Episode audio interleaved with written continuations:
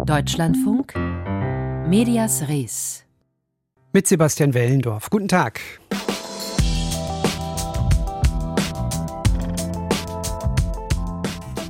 Es herrscht ein wenig Verwirrung über die Mund-Zuhalt-Geste der deutschen Mannschaft gestern. Lässt man sich hier symbolisch nicht den Mund verbieten? Oder ist gerade das durch das Bindenverbot passiert, womit sich die Spieler mit dieser Geste ja als Opfer der bösen FIFA darstellen würden. Der Presse den Mund verbieten, beziehungsweise die Berichterstattung, das würde jedenfalls weder die FIFA noch die katarische Regierung tun, hieß es im Vorfeld der WM. Jetzt sind fünf Tage vorbei und wir ziehen eine erste Zensurbilanz. Jetzt in Medias Res. Also Tag 1 nach Spiel 1 der deutschen Mannschaft, an deren Performance knapp 9 Millionen Fernsehzuschauer Interesse hatten. Das klingt viel, ist es aber nicht, zumindest nicht im Vergleich zu anderen WMs. 2006 waren es fast zur gleichen Uhrzeit über 20 Millionen, 2010 um 13.30 Uhr über 22 Millionen. Gefühlt ist der Fußball ohnehin schon sehr in den Hintergrund gerückt bei diesem Turnier wesentlich mehr wird über politische Botschaften, über Menschenrechte, über Toleranz, über Nancy Fasers starren Blick mit Armbinde neben FIFA-Chef Infantino gesprochen.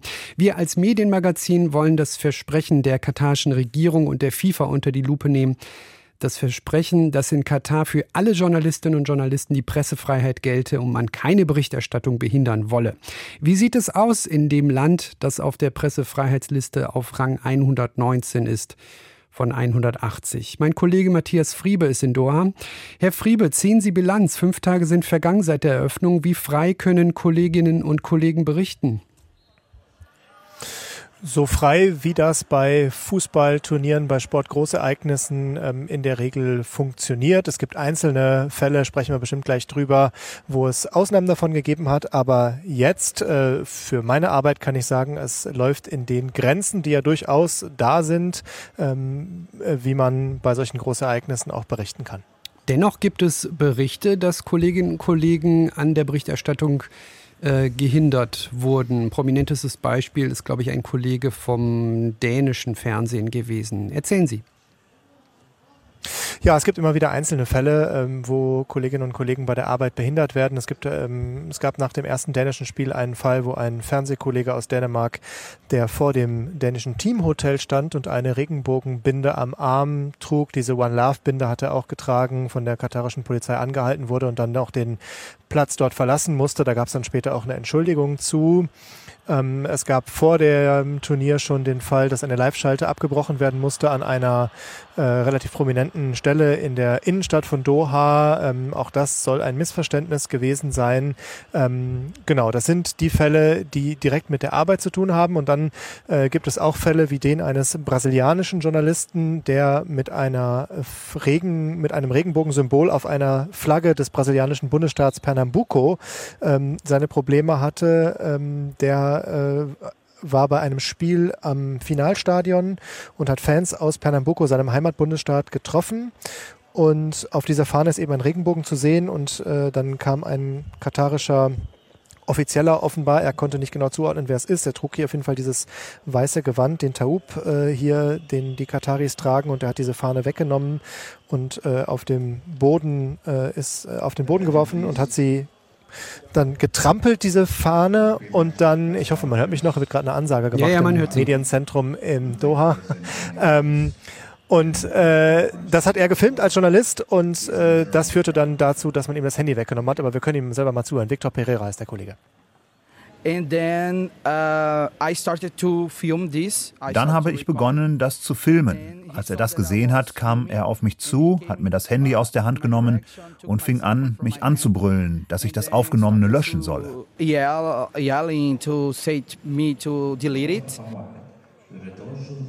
Und das hat er dann aber nicht gemacht. Er hat gesagt, er ist äh, akkreditiert, er hat die Freigabe, die Drehgenehmigung, das ist auch so im ganzen Land äh, zu filmen und äh, wollte das nicht löschen. Und dann äh, ist ein Sicherheitsmitarbeiter hinzugezogen worden äh, und der hat sich dann aber nicht auf die Seite des Journalisten gestellt, sondern auf die Seite desjenigen, der das Handy weggenommen hatte. Und was dann passiert ist, hat er mir auch noch erzählt. Uh, er hat das Smartphone vor mein Gesicht gehalten, um es zu entsperren mit der Gesichtserkennung. Und dann stand er da im Gang und hat das Video gelöscht. Der Typ neben ihm sagte noch, er solle sicher gehen, dass das Video auch aus dem Papierkorb gelöscht ist. Also das ist äh, das Ende der Geschichte oder das fast Ende der Geschichte. Ähm, das Video ist dann tatsächlich äh, gelöscht worden und zwar ohne sein Einverständnis und ohne dass er es selbst gemacht hat. Also es wurde äh, auch von seinem Handy gelöscht ähm, und er sieht da äh, auf jeden Fall seine Pressefreiheit eingeschränkt. Und äh, es gab dann nachher wohl noch eine Entschuldigung von FIFA-Offiziellen und auch den Ratschlag, man könne über die Kameraüberwachung auch die Leute ausfindig machen. Ähm, das, äh, wie es da aber weitergegangen ist, das weiß ich gar nicht so genau. Äh, er hat dann direkt danach äh, keinen wirklichen Kontakt mehr da zu den Offiziellen äh, diese, dieses Kameraüberwachungssystems bekommen. Der Grund, weswegen ihm da das Handy weggenommen wurde, ist, Sie haben es angesprochen, quasi ein Missverständnis, was die Regenbogenfahne betrifft, die ja ähm, da in dem Zusammenhang einen ganz anderen Kontext hatte. Also das ist wahrscheinlich einer in den letzten Tagen der häufigeren Gründe, weswegen da eingeschritten wurde. Aber wer schreitet da eigentlich ein? Sind das offizielle FIFA-Mitarbeiterinnen und Mitarbeiter oder sind das in irgendeiner Form mit der Regierung verknüpfte Menschen? Was wissen Sie darüber? Also dieser Mensch, der ihm das Handy weggenommen hat und der auch auf der Fahne herumgetrampelt ist, äh, das war äh, eine Person, über die wir nicht genau wissen, wer das ist. Äh, sie trug eine Akkreditierung des Turniers, aber es war kein Name zu erkennen, weil sie ein bisschen versteckt war, ein, ein bisschen nicht öffentlich sichtbar.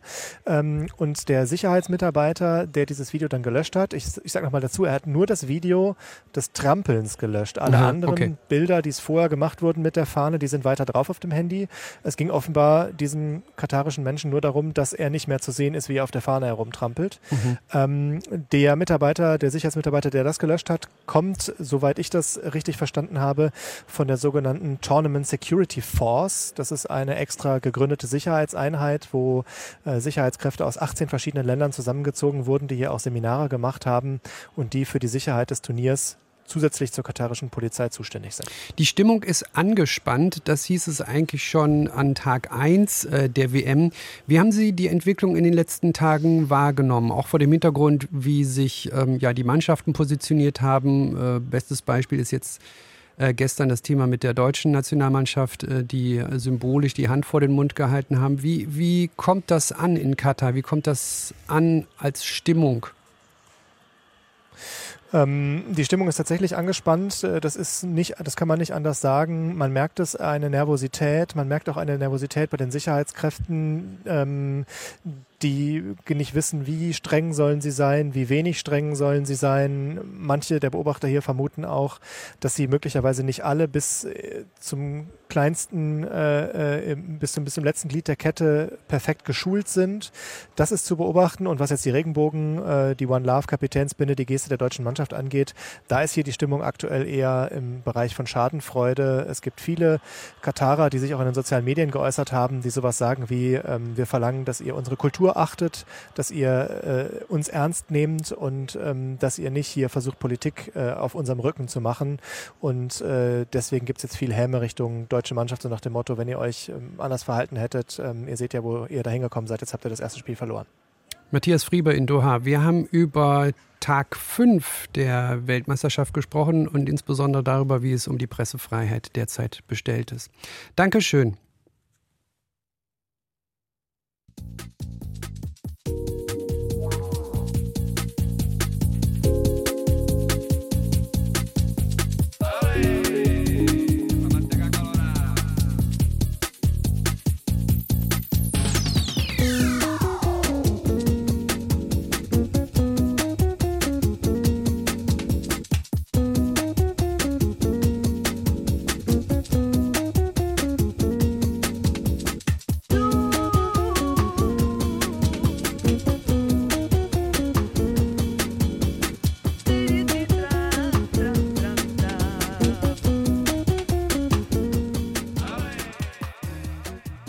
Ist ja nur ein ganz kleines Kleidungsstück, die One Love Armbinde.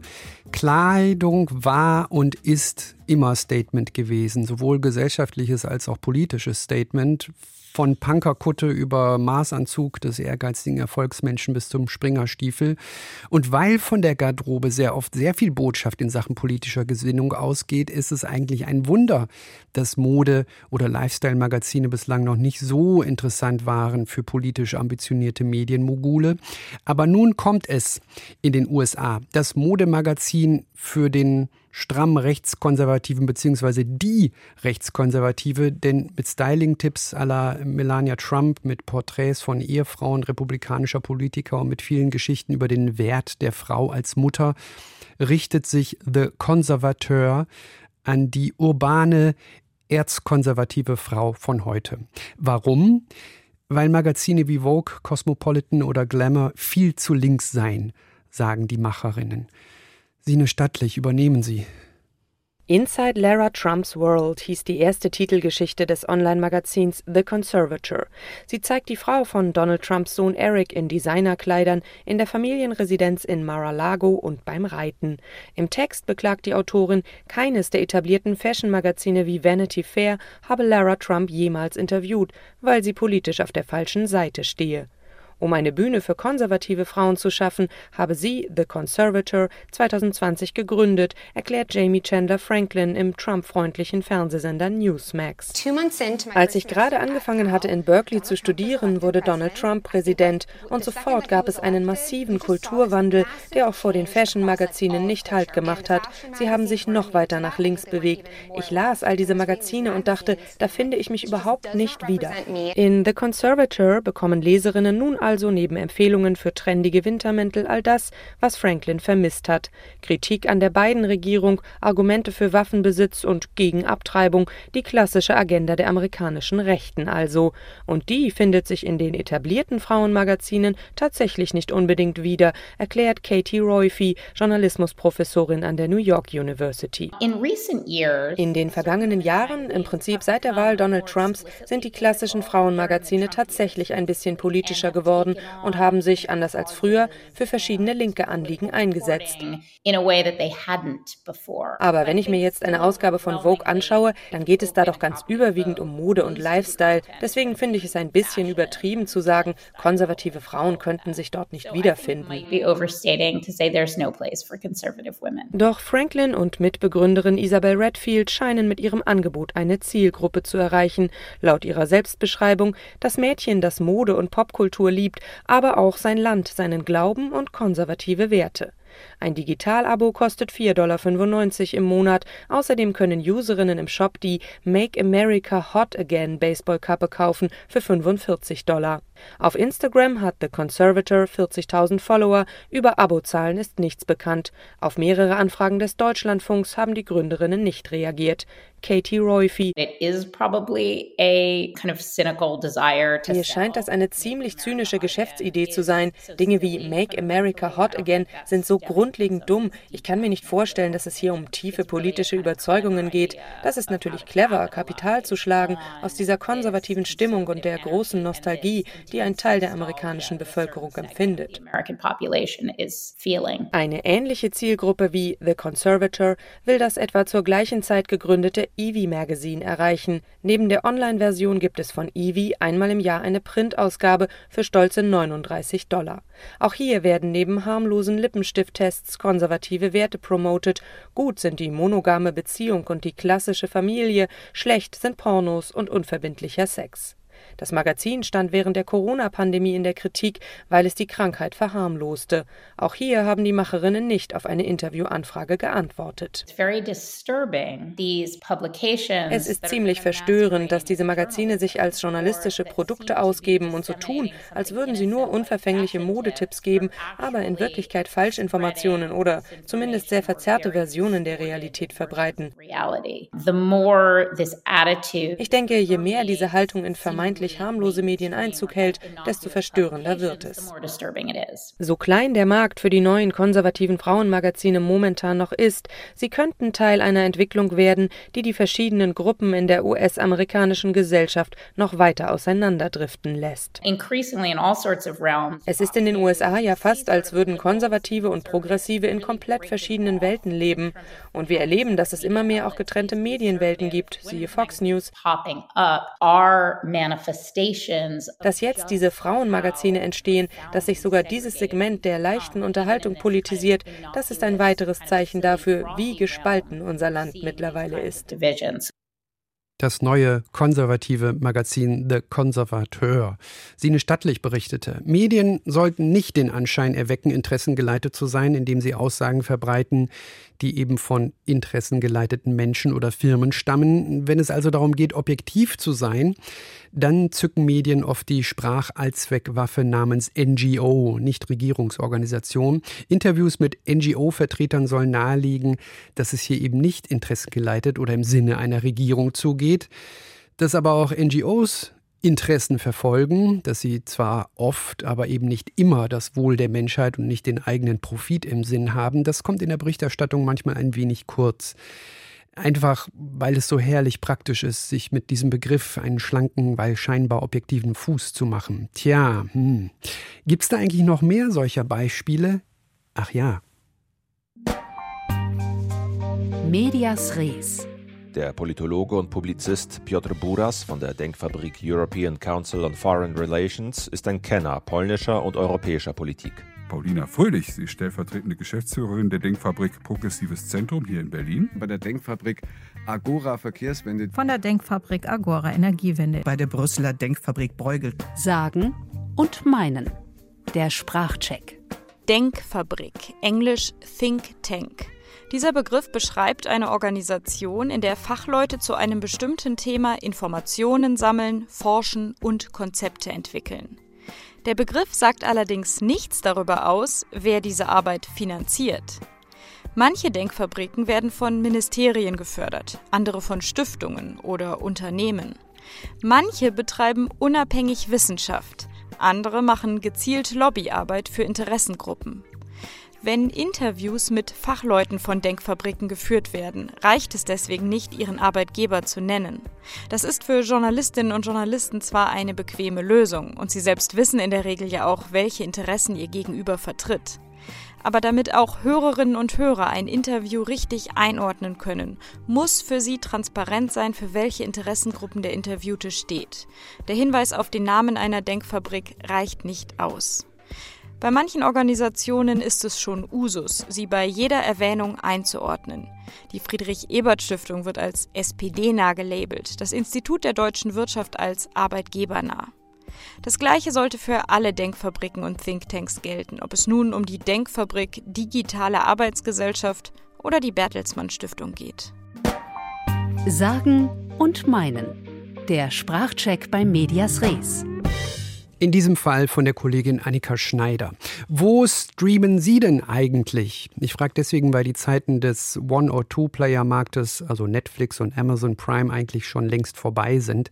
Neben diversen Film- und Serienportalen kommen noch die Musikstreamer dazu, was nicht nur für uns User zum Problem wird, was nicht nur die Auswahl betrifft, sondern auch den Überblick in Sachen Abo-Kosten, sondern zum Problem wird es auch für neue Anbieter, die wenn Sie Ihren Businessplan dem Finanzberater vorstellen, das Gruselwort Marktsättigung zu hören bekommen.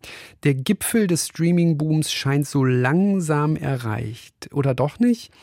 Wie sieht es aus im Marktsegment Streaming-Anbieter und wie bei uns Nutzerinnen und Nutzern? Annika Reka hat recherchiert. Wie viel Streaming braucht der Mensch? Ich habe mich mal in meinem Freundeskreis umgehört und wollte wissen, wer was abonniert hat. Ich benutze die Streamingdienste Spotify, Netflix, RTL Plus und Amazon Prime, weil die jeweils ein spezifisches Angebot hatten, was ich gucken wollte. Ich hatte mal Amazon vor einer gewissen Zeit, das habe ich dann aber dann doch irgendwann gekündigt. Spotify, Netflix und äh, Disney Plus. Filme schaue ich direkt beim Anbieter und bezahle dann einmalig dafür, aber nutze für Video und Serien tatsächlich keinen weiteren Streamingdienst. Gut 29 Millionen Menschen nutzen nach Angaben von Statista in Deutschland mindestens einen Videostreaming-Dienst. Die Streaming-Muffel unter meinen Freunden, die gar nichts abonniert haben, sind also nicht allein. Doch um diese potenziellen Kunden zu buhlen, wird immer schwerer, sagt Christopher Zerres. Der Professor für Online-Marketing an der Hochschule Offenburg beobachtet seit längerem Angebot und Nachfrage im Bereich Streaming. Also es ist ein mittlerweile unglaublich umkämpfter Markt, ja, wo also neue Unternehmen mit reinkommen. Und wir haben zusätzlich die großen Tech-Firmen, Apple, Google mit eigenen Angeboten und natürlich die Fernsehsender mit RTL Now, Eurosport mit eigenen Bezahlangeboten und ich nenne es mal intensiven Wettbewerb. Ein weiterer neuer Player auf dem satter werdenden Markt ist das Düsseldorfer Unternehmen Click. Per Discounter-Prinzip will man den großen Diensten Konkurrenz machen, indem man keine teuren Eigenproduktionen anbietet und neue Kinofilme erst mit Verzögerung zeigt. Dafür geht es in die Breite. Musik, Hörbücher, Filme, Serien und Videospiele. Alles auf einer Plattform für monatlich 6,99 Euro. Christopher Zerres glaubt zwar, dass so ein Multi-Content-Angebot durchaus interessant sein kann, dass Nutzerinnen und Nutzer dafür Qualitätsabstriche in Kauf nehmen, bezweifelt er aber der Erfolg solcher Plattformen hängt einfach vom extrem guten Content ab. Und jetzt kann es durchaus sein, dass es Nutzer gibt, für die es in Ordnung ist zu sagen, ich habe diese Blockbuster vielleicht erst etwas später. Ich glaube aber, dass diese Highlight-Content-Geschichten, die jeder schauen möchte, für Plattformen unglaublich wichtig sind. Kommt also doch niemand an Amazon, Netflix und Disney Plus ran? Die drei Platzhirsche teilen 80 Prozent des Videostreaming-Markts in Deutschland unter sich auf. Doch auch an der Spitze kämpft man in Zeiten von Inflation und Wirtschaftskrise mittlerweile um jedes einzelne Abo. Netflix verlor in diesem Jahr sogar Abonnenten, erstmalig in seiner gesamten Unternehmensgeschichte. Gerade bei Netflix hat man gesehen, man muss sich durchaus auch als Branchenprimus bewegen und etwas tun. Eine Bewegungsstrategie besteht offenbar in werbefinanzierten Abo-Modellen. Amazon Prime bietet bereits ein abgespecktes, dafür kostenloses Programm mit Werbung an. Bei Netflix wird derzeit an einem teilweise werbefinanzierten Abo gearbeitet. Bisher hielten viele Nutzerinnen und Nutzer ihre Kosten niedrig, indem sie sich ihre Abos einfach teilten. Nach Angaben von Netflix selbst schauen weltweit rund 100 Millionen Haushalte Filme und Serien an ohne dafür zu bezahlen. Doch Abo-Sharing über verschiedene Haushalte hinweg will Netflix nicht länger tolerieren, weiß Felix Flossbach von der Verbraucherzentrale NRW. Die haben jetzt schon ihren Aktionären angekündigt, dass sie da vorgehen werden. Das machen die natürlich auch, weil der Markt sonst gesättigt ist. Die kriegen nicht mehr so viele neue Abonnenten, weil jeder jetzt irgendwie einen Streamingdienst schon hat und es gibt ja jetzt schon wieder mehr, als man irgendwie gucken kann. Ähm, und dann ist das jetzt ihre einzige Möglichkeit, erstmal wieder an neue Abonnenten noch dran zu kommen, wenn man halt diese gescherten Accounts aufsplittet. Technisch sei es für das Unternehmen überhaupt kein Problem zu kontrollieren, wer tatsächlich zusammenwohnt und wer nicht. Nutzerinnen und Nutzern, die da bisher geschummelt haben, rät Flossbach jedoch, erstmal die Füße stillzuhalten und zu warten, bis Netflix sich von selbst regt. Das Unternehmen werde wohl sehr kulant sein, schließlich wolle man niemanden verlieren. Denn Kundenverluste können sich auf so einem umkämpften Markt wohl auch die großen Streaming-Anbieter kaum leisten. Es ist kompliziert für neue Streaming-Dienstanbieter. Annika Reker hat recherchiert. Medias Res. Die Schlagzeile von morgen. Mein Name ist Chili Hofmann und ich bin Lokalredakteurin beim Main Echo. Ich bin dort zuständig für den Kreis Miltenberg und die Ausgaben Boden Untermain sowie Main Echo Obernburg.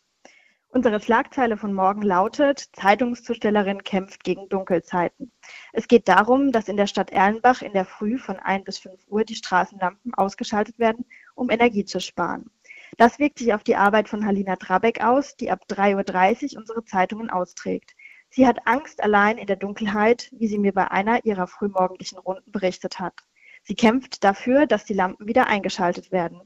Im Artikel kommt auch der Bürgermeister zu Wort. Die Stadt will aber vorerst die Lampen nicht wieder anmachen.